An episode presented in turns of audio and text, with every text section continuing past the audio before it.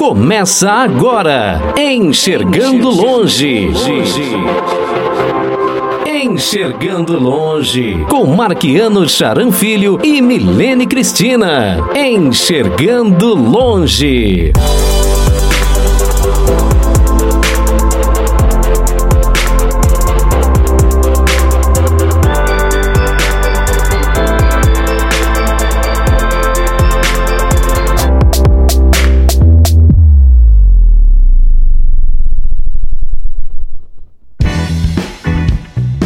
Olá pessoal, bem-vindo, bem-vinda. Eu sou Marquiano Charan Filho. Este é o canal Enxergando Longe. Este é o nosso podcast Enxergando Longe e esta também é a transmissão para a rádio Teletema, a trilha sonora do seu dia. Na rádio Teletema, nosso programa vai ao ar todos os sábados da uma às duas da tarde. Eu quero aproveitar a oportunidade dizer que a gente está com vinheta nova. Vocês ouviram aí nossa vinheta nova na abertura e no fechamento também vão ouvir uma vinheta nova. Quero agradecer ao nosso amigo Kleber Sales que fez essa vinheta pra gente aí. Um abraço para você, Kleber. E nosso mais uma vez muito obrigado.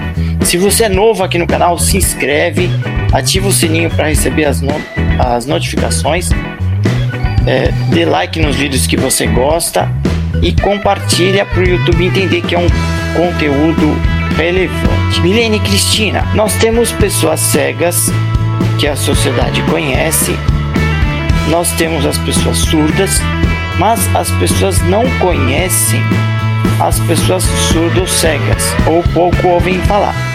Existe uma entidade, dentre as, as entidades que existe, existe uma entidade que faz o atendimento a essas pessoas. Essa entidade é. Olá, boa noite, bom dia, boa tarde, sejam todos bem-vindos ao canal Enxergando Longe, primeiramente. Quero agradecer aos nossos ouvintes da Rádio Teletema também, já que falamos do Kleber Salles aí. Quero agradecer também ao pessoal que recebe as nossas notificações, que assiste o nosso canal. E respondendo a pergunta, a entidade que nós convidamos hoje para falar sobre surdo-cegueira e mobilidade reduzida é a ADEFAV. Nós vamos falar com Fernanda Falcoski, colaboradora especializada no atendimento da ADEFAV. Boa noite, Fernanda. Olá, tudo bem? Tudo bom? Muito obrigado por ter aceito o nosso convite. E primeiramente eu queria pedir para você fazer a sua auto-audiodescrição aí. Por gentileza. Então vamos lá, sem problemas. Então, eu sou uma mulher de pele branca, eu tenho. Sou baixinha, claro que agora eu tô sentada, mas eu sou uma pessoa de estatura baixa. Eu tenho cabelo loiro, cacheado. Nesse momento eles estão presos, né, em formato de coque. Eu uso uns brincos pequenos em formato de, de pérola. Estou usando um óculos de armação vermelha. Tenho os olhos castanhos e estou usando também um fone de ouvido branco Uh, estou com uma blusa cinza, regata, e um colar com pingentes. É isso aí. Hum, muito obrigado, Marquiano. Eu quero só, antes, fazer uma ressalva. É, a pessoa que a gente, se vocês olharem na, na descrição do, do vídeo, né? Da live, a gente ia, iria falar com a Shirley Rodrigues Maia, que é presidente da DEFAV mas ela teve um problema, uma reunião de urgência e a gente está falando com a Fernanda que está representando muito bem aí a ADEFAB. Vamos fazer um pouquinho diferente hoje, já que você passou a bola para mim, eu vou me audiodescrever. Eu sou um homem de cabelos grisalhos, estou usando uma camisa, uma camiseta azul, eu tenho pele branca, estou com um fone de ouvido tipo headset e atrás de mim a uma parede branca com algumas medalhas. Agora, Milene, por favor, faça sua audiodescrição. Eu sou uma mulher de pele clara, pele branca, nariz pequeno, boca pequena, pintada de batom rosa.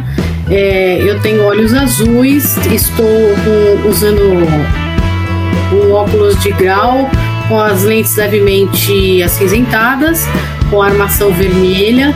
Tenho cabelos lisos, loiros, compridos até a altura dos ombros. Estou com uma blusa sem manga, é, cor-de-rosa, uh, com rendas na parte frontal, na parte da frente.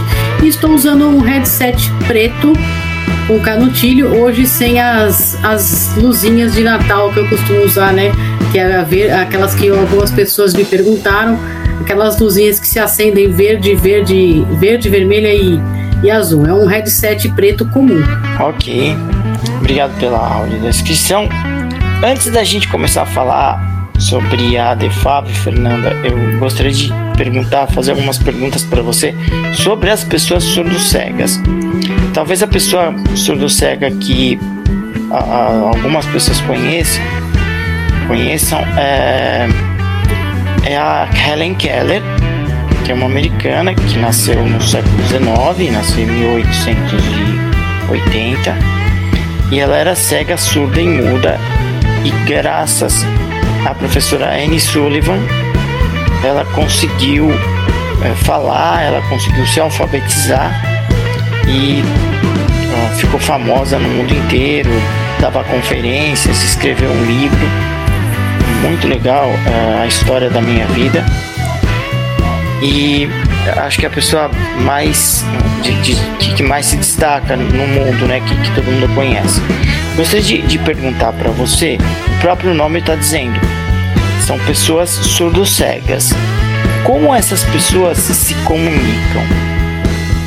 Isso. Então vamos lá, Marquiano. Uh, eu só queria uh, ressaltar uma, uma questão que eu acho importante para quem está nos ouvindo também clarear um pouco. Uh, porque às vezes é no, no, na forma de falar, às vezes a gente falta um pouco de informação por não conhecer muito a área. Quando a gente pensa numa pessoa surdo-cega, o complemento do mudo ele cai fora, né? Então a gente não pensa nessa pessoa enquanto muda. Por quê? Porque as pessoas com surdo-cegueira, elas têm, elas são classificadas em diferentes grupos, né?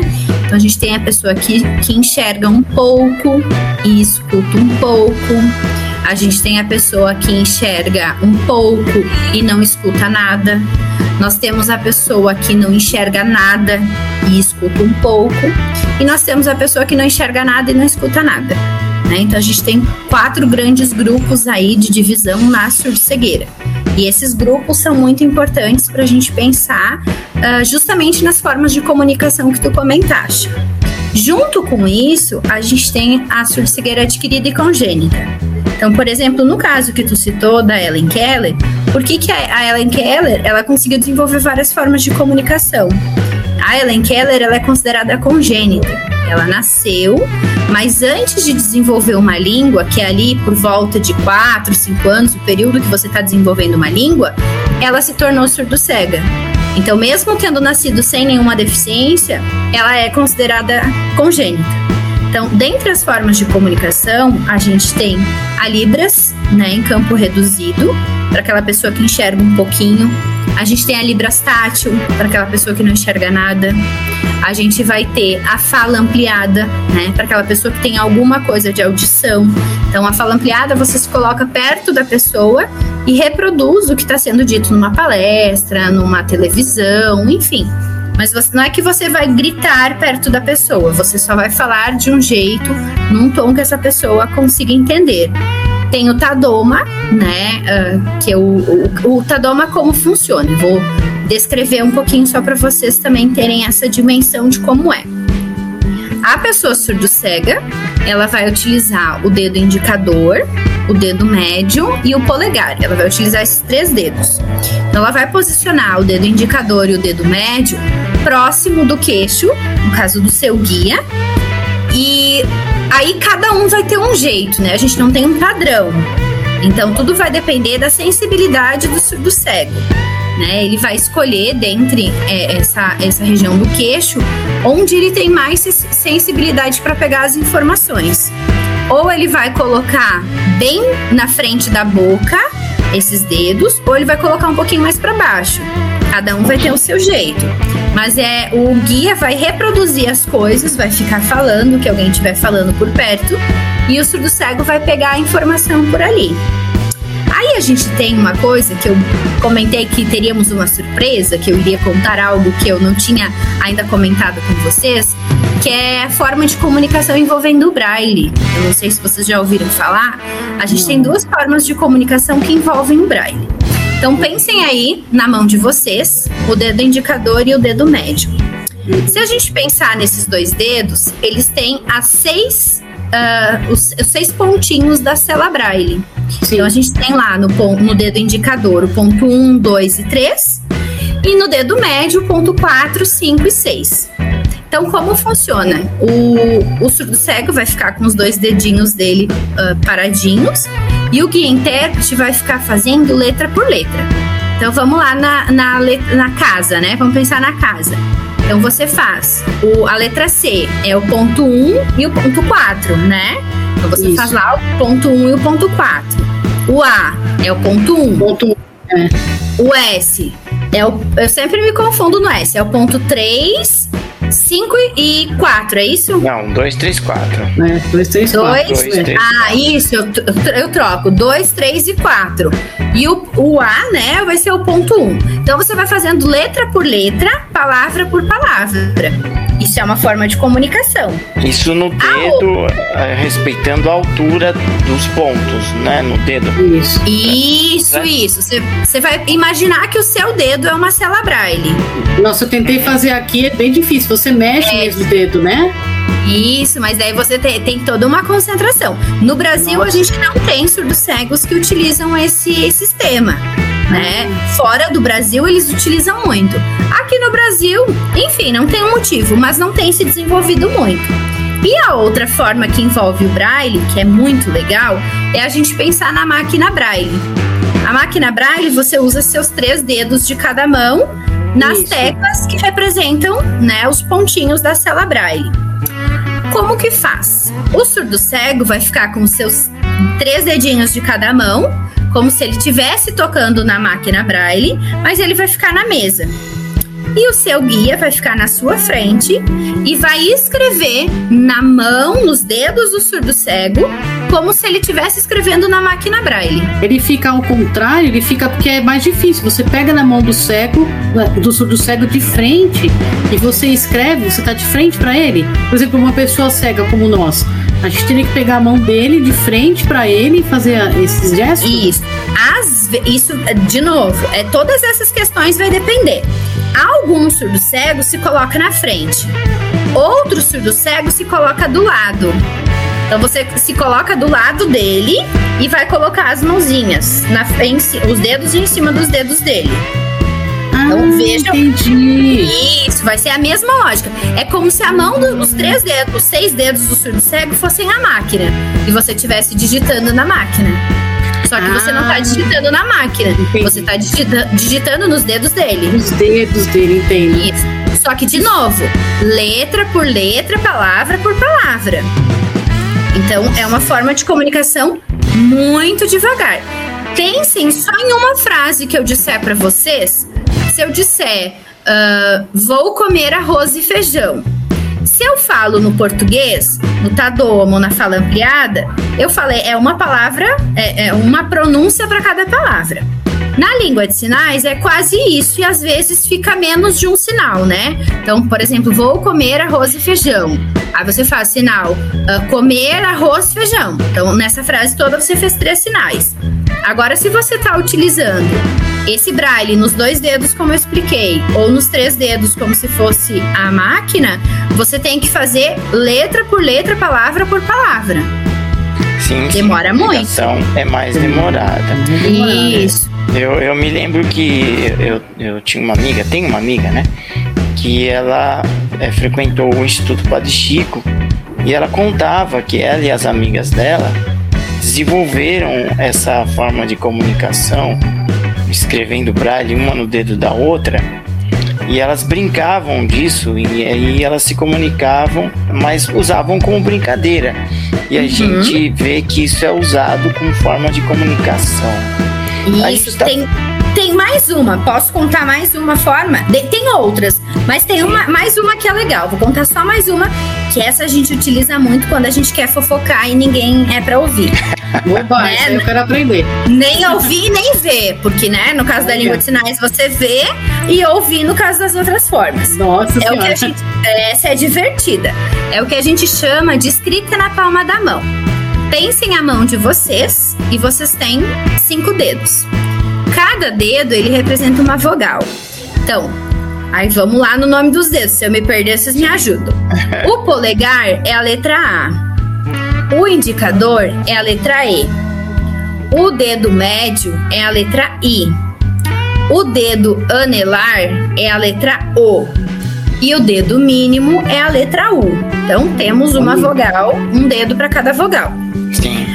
As consoantes a gente desenha na palma da mão. Então pensem comigo, de novo, eu sempre uso casa porque eu acho mais fácil a palavra. Então pensem comigo, você faz, você pega o seu dedo, a mão vai ser a mão do surdo cego. Você pega o seu dedo, você faz o desenho do, le, le, pensando em letra de forma, tá? A le, não a cursiva, a letra de imprensa, essa de forma. Então faz o desenho do C, aperta no polegar por causa do A, faz o desenho do S e aperta no polegar. Você teve a palavra casa. Você quer pular de palavra, né? Você quer fazer uma outra. Você pega a sua mão e vai da esquerda para a direita, passando com, uh, não com a palma, não palma com palma, mas como se fosse a parte do, do dedo indicador encostando na palma da mão do surdo cego. Então, você faz, um, faz esse movimento, você está dizendo que pulou a palavra. É o espaço. Você, isso, é o espaço. Você está escrevendo e você errou. Você fecha a sua mão, no caso, a, a sua que está escrevendo, fecha ela em posição de punho fechado, né? E passa uh, fazendo o um movimento como se fosse de apagar, igual a gente fosse pegar uma borracha e apagar, na mão do surdo cego. Quer dizer, errei e apago o que eu escrevi. Parece uma coisa muito difícil, mas essa aqui, quando você pega, desenvolve o hábito, ela é super rápida e é boa porque ninguém vê o que você está fazendo. Porque com agilidade ninguém vê. Ó, mas eu acho que essa aí não é só para surdo cego. Eu tô fazendo aqui, eu tô achando maravilhosa essa técnica, né? Você conversar aqui e esse gesto que você falou que passa na palma da mão parece um, um gesto que a gente faz no, no, no celular, né? Chama um gesto de varrer. Da esquerda pra direita. Isso mesmo. Mas assim, essa forma não é realmente usada só por surdo cego. A gente é, pode não, usar aí para outras pessoas. É, é bem aqui a gente quer aprender já, viu? Isso, e daí tem um truque. A, a ideia é não tirar o dedo da palma da mão. Então pensa lá na letra K. Normalmente, se você vai escrever, você vai você faz o tracinho do K, né, de cima para baixo, e daí você sai mais ou menos do meio do, da, desse tracinho e puxa um para cima e um para baixo. Ah. Não. Quando você faz uh, usando pro surdo cego, você vai descer até o final, você sobe até o meio, você vai para cima, você volta até o meio, você vai para baixo. Que é como a gente aprende a escrever é, em tinta, viu? É como a gente aprende a escrever com caneta. Quando eu aprendi, a professora fazia justamente isso. Vai, é, usando como exemplo a letra K. Então você vai até em cima, volta pelo mesmo caminho, desce para a direita, volta pelo mesmo caminho. As palavras que ela usava eram exatamente essas, tá? Isso é, aí. eu tô usando. Volta e, e para você ter um, não perder o controle da, da caneta no papel, entendeu? É, e, e no caso, a letra T você vai de baixo para cima. Então você vem Sim. lá de baixo, você vai até lá em cima. Aí você vai para esquerda e depois volta para direita. Ah, então eu fiz certo.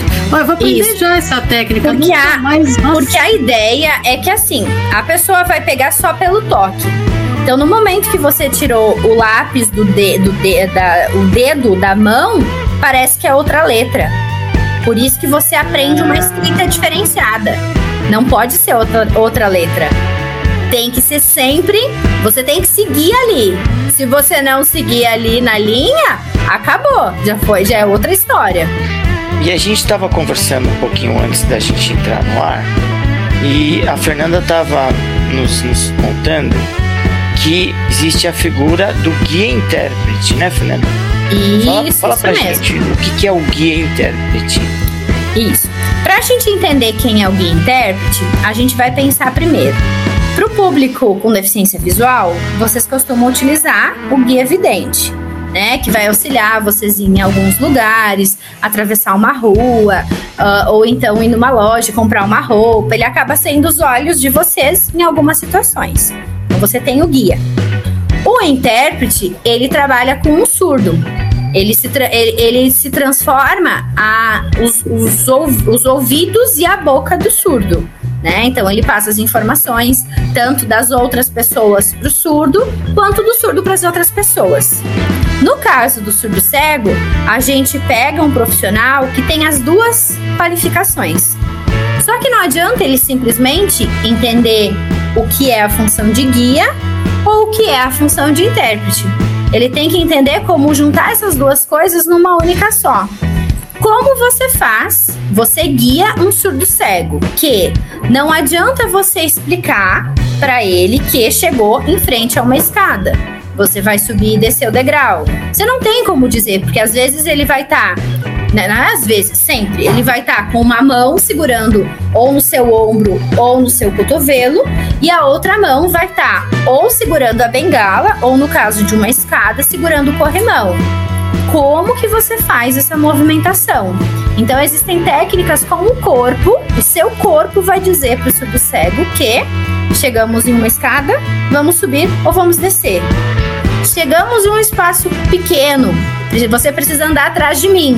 Existe uma técnica com o seu corpo, você coloca o seu braço atrás das suas costas, né? Tem um jeitinho de fazer. E imediatamente, quando você faz isso, você não fala uma palavra, você não, não, não comunica para a pessoa, mas o seu corpo comunicou e a pessoa se coloca atrás de você. Então, não é simplesmente saber guiar, mas é saber guiar usando formas de comunicação com o seu corpo. Não é somente traduzir as informações, mas é saber como fazer isso para alguém que não enxerga também. Durante essa pré-live, né, essa conversa que a gente tem com todos os convidados aqui, né, eu estava perguntando, quer dizer, a pessoa cega, o surdo cega, nunca então sai sozinha, não é recomendável que a pessoa saia, saia sozinha. E a Fernanda estava me dizendo que não, que realmente não é recomendável. Aí eu falei, então, é, para tudo, né? Para, por exemplo, ir a uma padaria, ir a um restaurante. Eu gostaria que você comentasse isso, Fernanda. Isso, né? Usando a, a, ideia da padaria, que a gente pensa assim. Eu, eu sempre gosto de trazer uh, a pessoa, uh, tanto surdo quanto cego, para a gente ter uma, uma visão do porquê que é tão diferente. A pessoa com deficiência visual, quando vai numa padaria, ela consegue, né? Ela vai pegando as informações auditivas, ela consegue atravessar uma rua, ela consegue perceber que tá vindo o carro ou que tem alguma coisa usando a bengala. São vários recursos que ela utiliza para se locomover. Ok, ela chegou na padaria. Quando ela chega na padaria, ela pode perguntar, se não é uma padaria de costume dela, ela pode perguntar onde que fica o local que eu faço os pedidos, onde que fica o local do caixa. Ela pode fazer esse tipo de pergunta se ela não conhece o ambiente. Porque ela não vai simplesmente sair tateando sem saber onde é que ela tá tateando, né? Que pode ter alguma coisa que se machuca, enfim. A pessoa surda, quando ela chega no espaço, ela vai pelo visual. Então ela enxerga onde ela tem que ir, ela chega na frente da, da ali do, do local do balcão onde ela faz o pedido. Se ela não, não tem, se a pessoa que está recebendo não, não domina Libras, ela pode apontar, dizer que ela quer, sei lá, o pão, quantos que ela quer, ou ela pode escrever, enfim, existem recursos que ela consegue se comunicar e se fazer entender.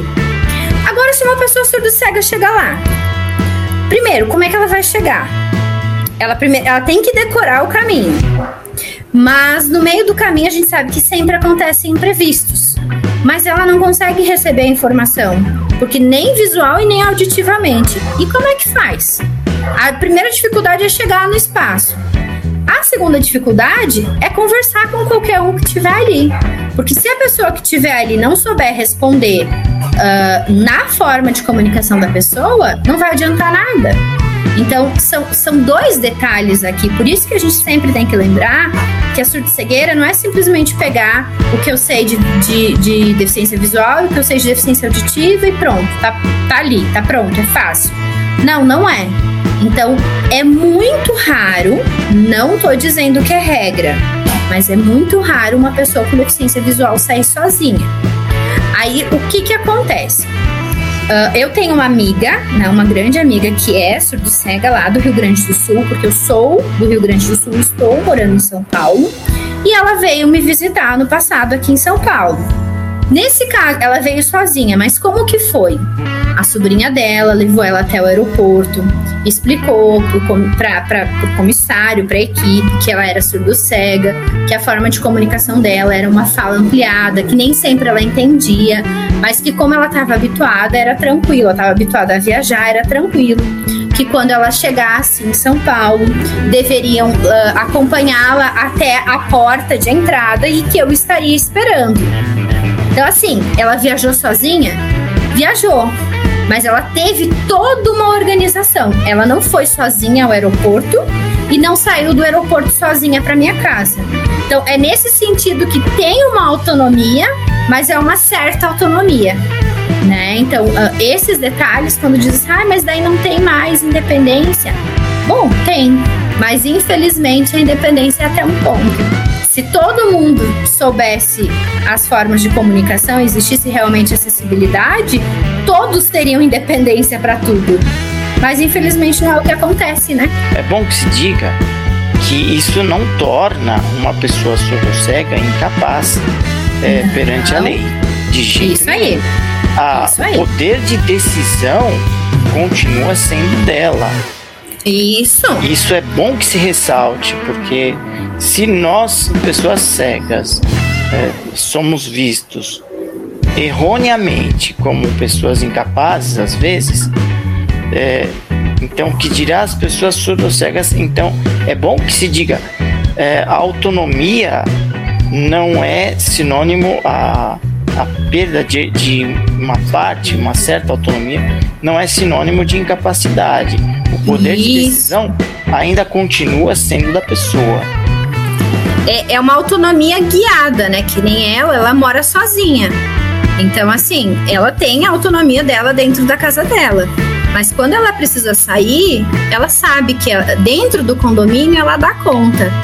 Fora do condomínio, ela precisa de alguém que acompanhe.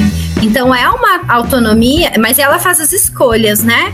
Ela escolhe, hoje eu quero, eu preciso ir ao dentista. Então, bom, eu estou dizendo que eu preciso ir ao dentista. Eu não consigo ir sozinha até o dentista, mas eu digo que eu quero ir até lá. Quero ir no shopping comprar uma blusa verde. Posso não conseguir chegar sozinha no shopping, escolher a blusa verde, mas eu vou até o shopping com alguém, eu quero uma blusa verde, então eu faço escolhas e isso é importante. Então, em algum, a gente poderia chamar quase de uma autonomia guiada, né? É. Não, e com isso também você é, tem outro fator aí que as pessoas têm muito medo. Se já as pessoas têm medo, né? Que a gente que é cego saia sozinho, fica, é, ficam atrás da gente com muitas perguntas, né? É, também você não pode tirar a, a, escolha dessa pessoa enquanto cidadão. É isso que garante a lei, né? Nossa, muito interessante essa técnica que você passou pra gente. Essa última aí é bem interessante, acho que para todos, inclusive, não precisa ser surdo cego, né? Isso. Agora vamos falar realmente sobre a instituição, né, que você veio representar, que é a DEFAV. É, como é que você entrou na DEFAV? E eu queria que você falasse um pouco do que é a DEFAV. Isso, então, a DEFAV, né, a minha atuação com a DEFAV, uh, elas, eu, eu trabalho de forma voluntária, né, eu atuo, eu colaboro voluntariamente uh, na parte pedagógica, em questões pedagógicas, quando a instituição. Porque hoje, né, eu acabo não conseguindo falar da DEFAB sem falar da minha origem, só para entender o que, que, eu, o que, que eu faço. Atualmente, eu sou coordenadora pedagógica da RINSA, que é outra instituição que atende as pessoas com surdo-cegueira também em São Paulo. Né? Então, as duas instituições trabalham muito juntas. Então, em razão disso, eu trabalho voluntariamente, colaborando com a equipe na parte pedagógica, né? A gente costuma fazer coisas juntas. Ah, vamos pensar em cursos, atividades para os professores, uh, vamos fazer um curso de livros. Então, a gente tem tentado fazer com que as duas instituições trabalhem juntas nesse sentido. Cada uma tem a sua autonomia, mas quando dá, a gente faz algumas coisas juntas, né? Então, é nesse sentido que eu estou uh, vinculada à DEFAV. A DEFAV é uma instituição que atende as pessoas né, com cegueira, com deficiência múltipla, deficiência múltipla sensorial, uh, em três áreas. Então, ela atende na área de assistência social, na área de saúde e de educação. Né? Então, ela, ela tem essas três, três áreas de atuação. Então, os programas hoje dentro da instituição são nessas três áreas de, de, de trabalho. É uma instituição que foi fundada em 1983, né? então já é uma instituição que tem um, um, trabalho já bem consolidado uh, na tanto em São Paulo quanto no país, né? É uma instituição de referência. Uh, atende as, uh, desde o bebê, então desde lá da estimulação precoce, até o adulto, né? Então tem os trabalhos, não é assim somente numa área, numa, numa idade específica, não, desde os bebês até o, o adulto. Né? Então é, uma, é uma, uma instituição que vai ter programas educacionais, programas de iniciação ao mundo do trabalho e daí outras oficinas pensando em voluntariado, pensando nessa parte de, so de assistência social, né? De pessoas que, uh, sei lá, que tem uma deficiência, daqui a pouco não tem um local, não conseguem trabalhar, não conseguiram se colocar no mercado de trabalho, uh, querem conviver com outras pessoas, acabam indo lá e fazendo oficinas uh, gratuitas também. É, eu fui na ADFAV, é, acho que foi no 2000, no 2001, eu não lembro realmente a data, e realmente é um, um lugar muito bonito, né? Um, uma instituição que é toda envidraçada na, na parte externa, né? Internamente as instalações são muito bonitas, eles têm toda a aparelhagem para o atendimento. Eu vi atendimento de crianças bem pequenas, né? Com com paralisia cerebral, com baixa mobilidade. Mas é, na época que eu fui, eu vi que estava iniciando a questão da deficiência visual. É, existiam acho que duas máquinas Braille que eu fui tentar dar algum curso, né? Como voluntariado de Braille, e aí estavam implantando.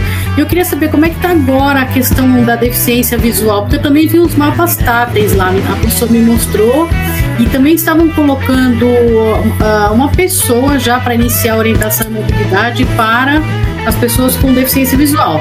Então eu queria saber como é que está hoje o atendimento e se você tem uh, que tipos de cursos de reabilitação que vocês têm lá uh, especificamente para deficientes visuais.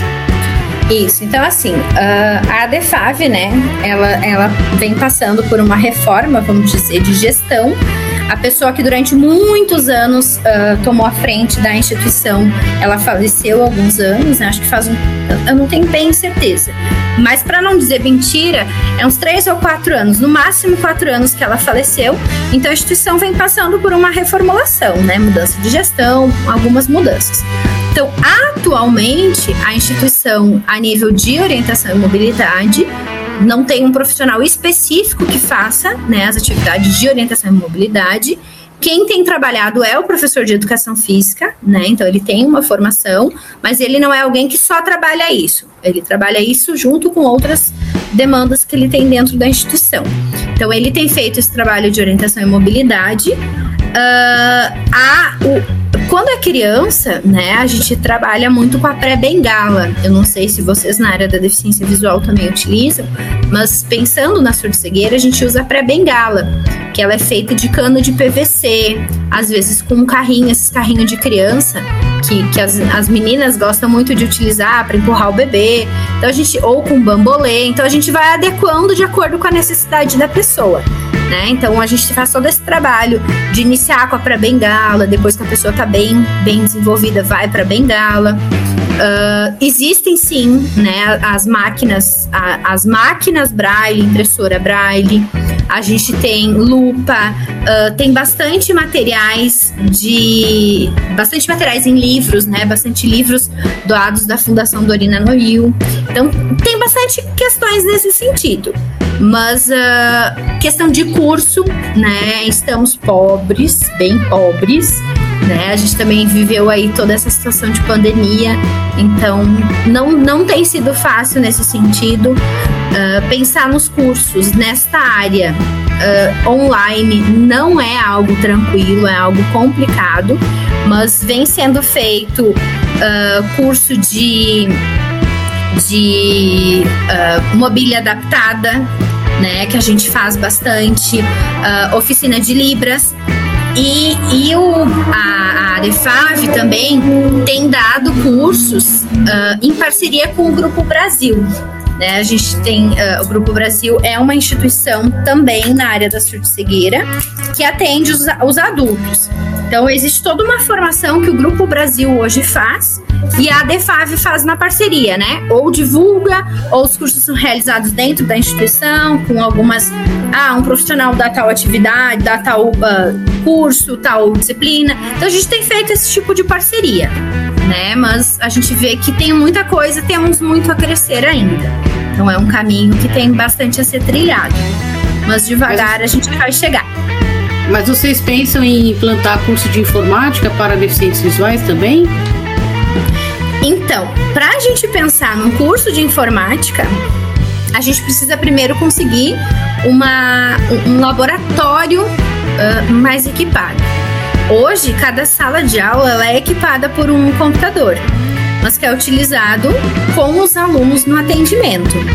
Então, assim, um, um, laboratório de informática, com todos os recursos, a instituição não tem no momento, né? Especificamente para a o curso de informática. Então é algo que vem se, se adequando, né? Tem várias coisas assim uh, que agora está voltando. A gente tem mu muitos alunos que ainda não retornaram 100% no atendimento presencial. A gente ainda tem alunos que estão tendo, uh, digamos que entre aspas, um atendimento remoto, né?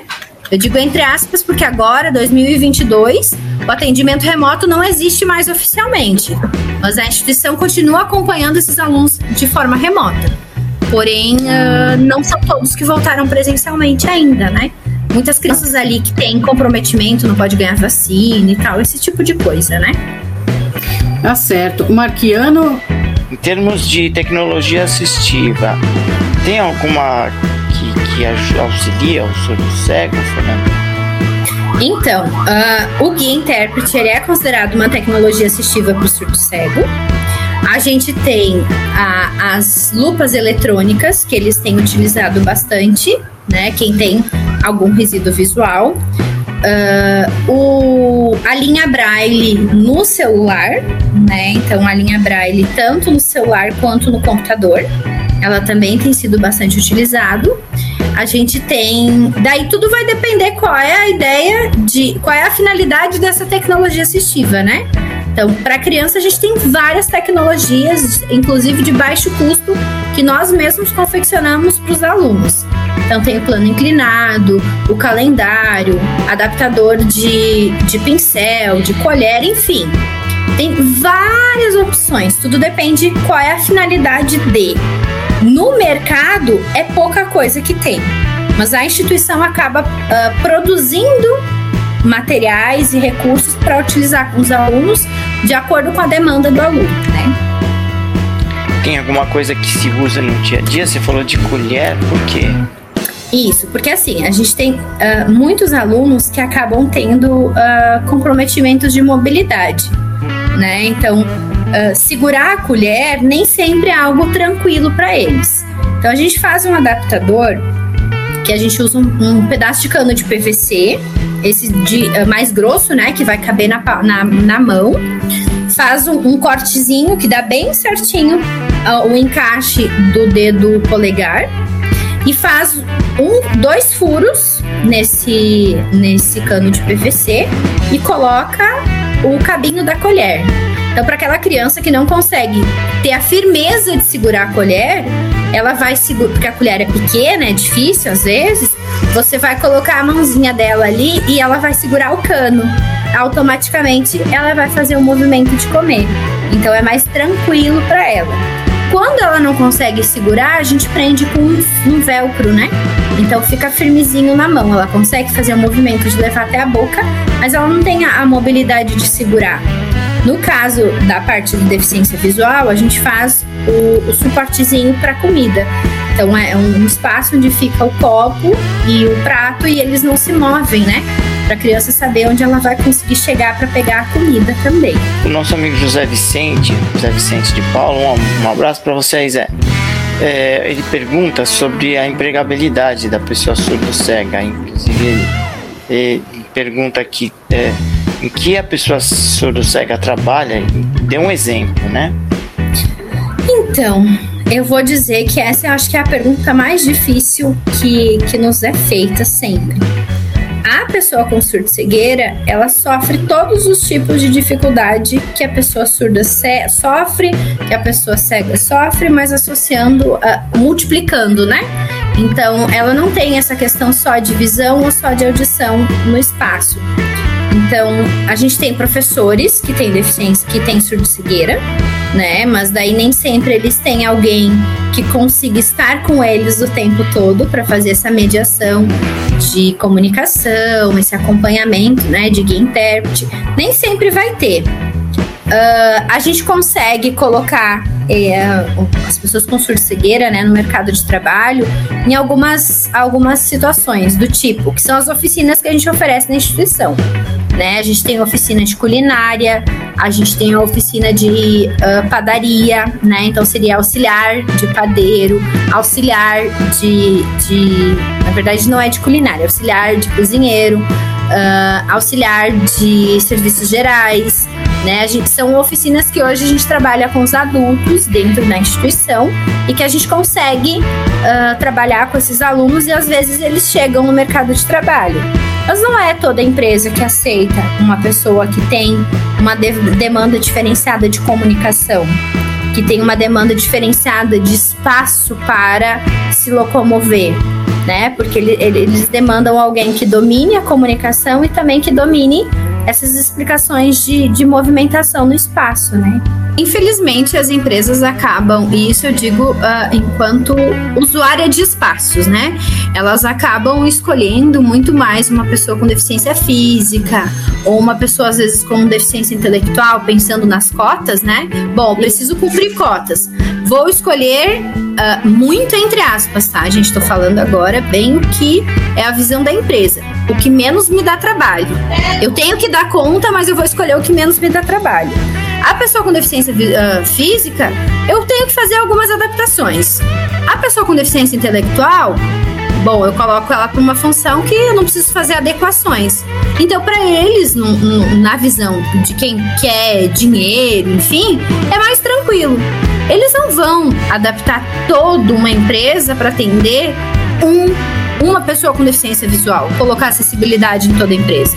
Eles não vão adaptar ou contratar um intérprete para ficar o tempo todo dentro do espaço ou preparar todos os seus, seus funcionários com a língua de sinais para uma pessoa surda. Bom, daí se a gente pensar no surdo cego, pior ainda, porque é um monte de, de adequações mais. Então, o que, que eles fazem? Eles vão pelo mais fácil. Aquele que não precisa adequar nem, às vezes, espaço né, físico e nem forma de comunicação. Então, é, essa é a parte. E é triste a gente pensar nisso.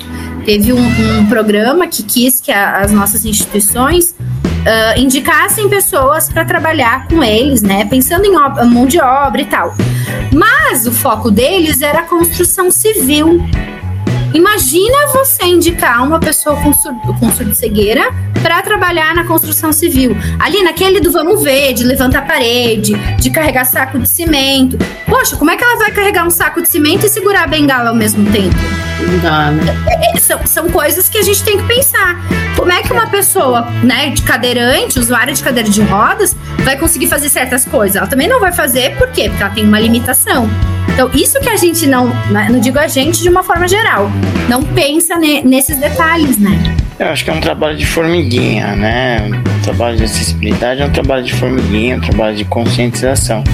Agora, voltando um pouco na, na questão da empregabilidade da pessoa surdo cega, eu acho que depende também, né, Fernanda? Da, da, daqueles quatro grupos grandes que você falou no começo, né? Por exemplo, eu me comunicava há um tempo atrás com o, o Alex Garcia, que você deve conhecer, Sim. lá da, da, da Agapasm, né? Isso. É, é uma entidade, acho que de Santa Maria. Então, na época, o Alex, ele falava, ele, era ele é oralizado, né? Uhum. E ele tem baixa visão. Então, eu escrevia para ele no computador, né? Eu escrevia, ele conseguia ler e ele respondia por voz e a gente se comunicava. Uhum. Então, a gente tem alguns outros exemplos, mas eu acho que dependendo da função e dependendo é, do, do, grau de deficiência, algumas funções são, são possíveis de serem é, exercidas, não é? É, mas mesmo pensando no exemplo que tu trouxe, é, é, é triste, eu não, não, me sinto feliz de, de, ficar dizendo, parece que eu tô sempre dando um banho de água gelada, né, na possibilidade. Não, mas não é, é, importante, isso. É importante você dizer É. a verdade para não haver decepções. Mas que nem pensando mesmo no, no próprio Alex, né, mesmo ele tendo essa condição, o Alex é uma pessoa que não conseguiu, dentro do mercado de trabalho, ele conseguiu se colocar durante um período muito curto da vida dele. Porque na, as pessoas com surdo-cegueira, elas costumam, costumam, não é regra, costumam vir com outras questões associadas. Então, no caso dele, ele tem todo um comprometimento, ele tem uma questão, ele tem uma síndrome rara, né? Ele é o que chamam de osteogênese imperfeita. Então ele é uma pessoa que se ele talvez bater mais forte na parede, esbarrei na parede, ele pode quebrar uma perna. Muito mais fácil do que eu que não tenho essa, essa uh, síndrome rara, né? Ele também tem a questão de válvulas, enfim. Então, a saúde dele, mesmo ele tendo essa condição, a saúde dele impossibilitou muitas coisas na vida dele, até mesmo de empregabilidade. Ele conseguiu trabalhar durante um período curto. Né? Então, a gente tem esses detalhes. Aí tem outras pessoas que vão acabar tendo outras questões. Então, uh, porque a gente tem que ver que tem toda uma questão genética, né? Da onde surgiu a surdo-cegueira. A gente tem a surdo-cegueira, às vezes, associada a outros comprometimentos. Então, acaba ficando nisso também, né? Não é, não é algo legal, mas não é regra. De novo, não é regra. Não é todo mundo que tem outros comprometimentos. Mas, uh, infelizmente, é, é, bem complicado a colocação no mercado de trabalho, né? A gente tem uma, uma surdo-cega, que eu sempre brinco, que é a Ellen Keller brasileira, né? Ela é surdo-cega congênita, ela é da Bahia, né? O nome dela é Janine, eu, eu gosto sempre de falar, porque as pessoas acabam buscando na internet, vão conhecer a história dela. Ela é surdo-cega total, ela não enxerga e não escuta nada.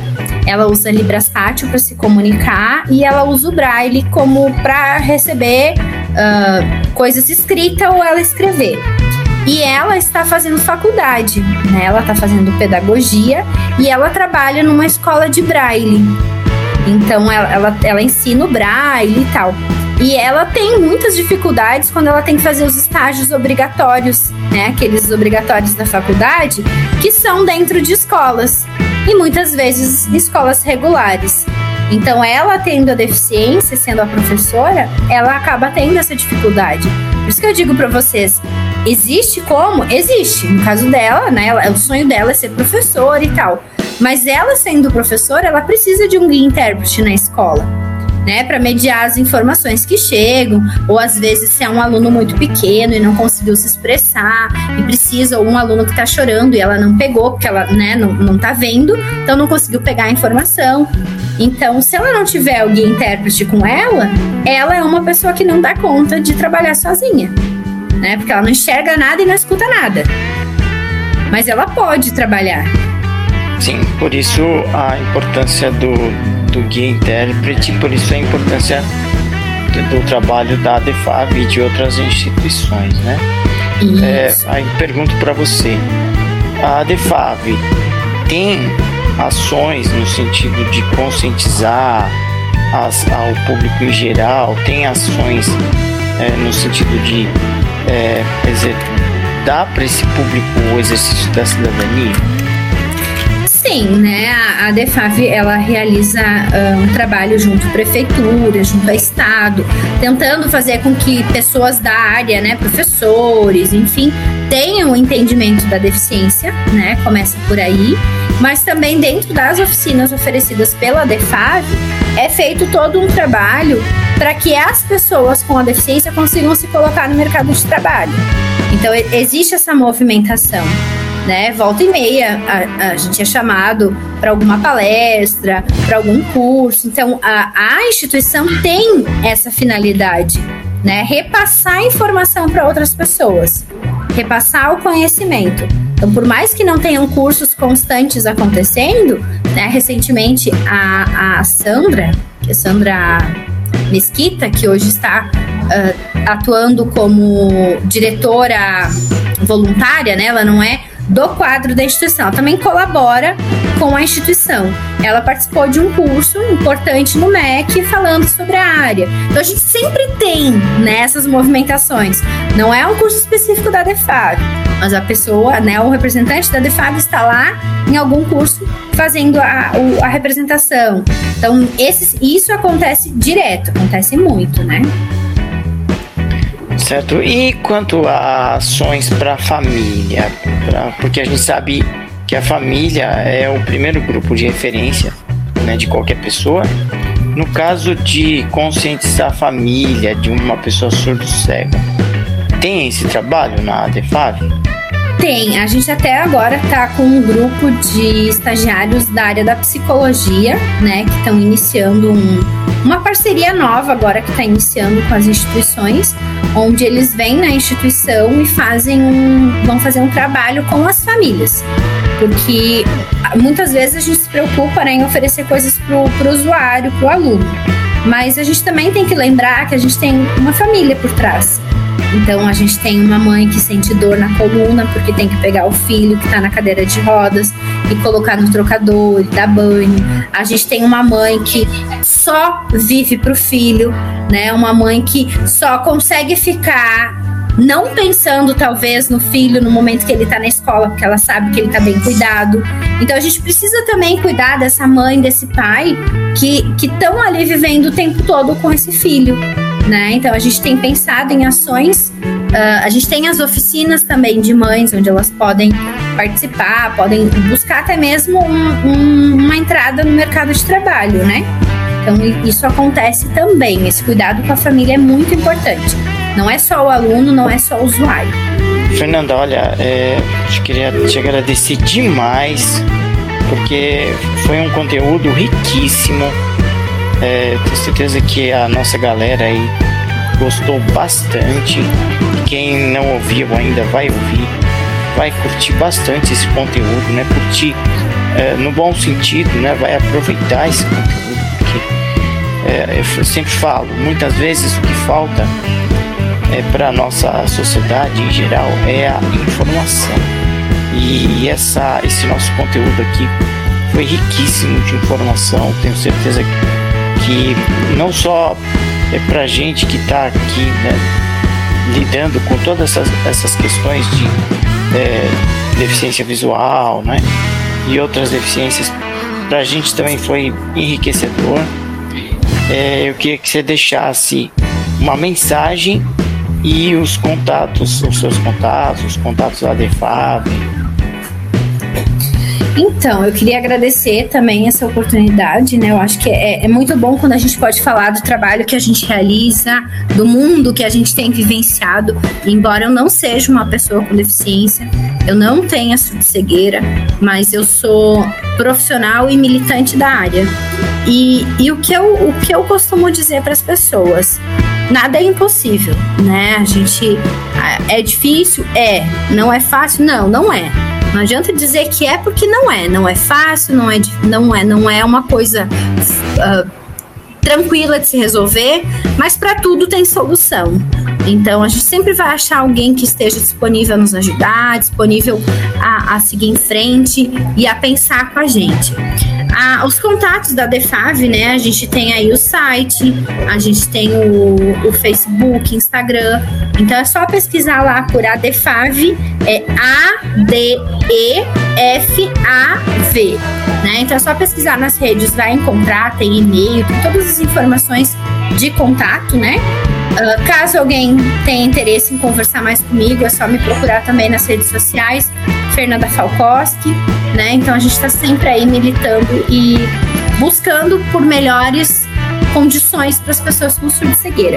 Foi um prazer conhecer você, Marquiano, você, Milene. Fiquei muito feliz com esse muito momento. Muito obrigada. Você apresentou muito bem a Defav, maravilhosa a sua entrevista. Nós que te agradecemos. Eu, eu só queria perguntar como é que escreve Falkowski? F A L K O S K I. Falkowski. Muito bem, para o pessoal procurar você aí.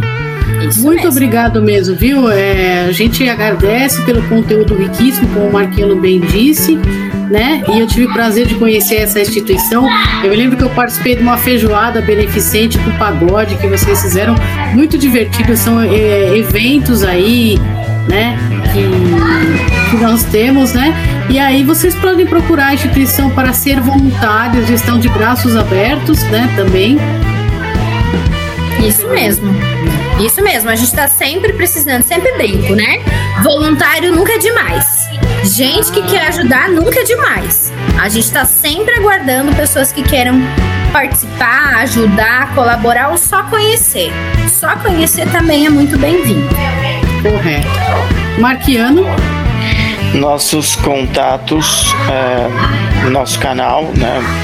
Enxergando Longe, nosso contato para sugestões, é, contato arroba enxergandolonge.com, contato arroba enxergandolonge.com, nosso WhatsApp 11 98163 8927 11 98163 8927 curta a nossa página no Facebook Enxergando Longe é, nosso podcast Enxergando Longe pode procurar pelas, pelos é, agregadores de conteúdo. E é, o meu Instagram, Marquiano com KI C Filho. E o seu Instagram, Milene? Meu Instagram é Milene Cristina Cantora, meu Facebook é Milene Cantora. Ok. Gente, fiquem todos com Deus. Boa semana para todo mundo. A gente está preparando outros conteúdos aí com muito carinho para vocês é, e até o nosso próximo conteúdo. E Fernanda, mais uma vez, muito obrigado. Você ouviu Enxergando Longe. Enxergando Longe, com Marquiano Charan Filho e Milene Cristina. Enxergando Longe.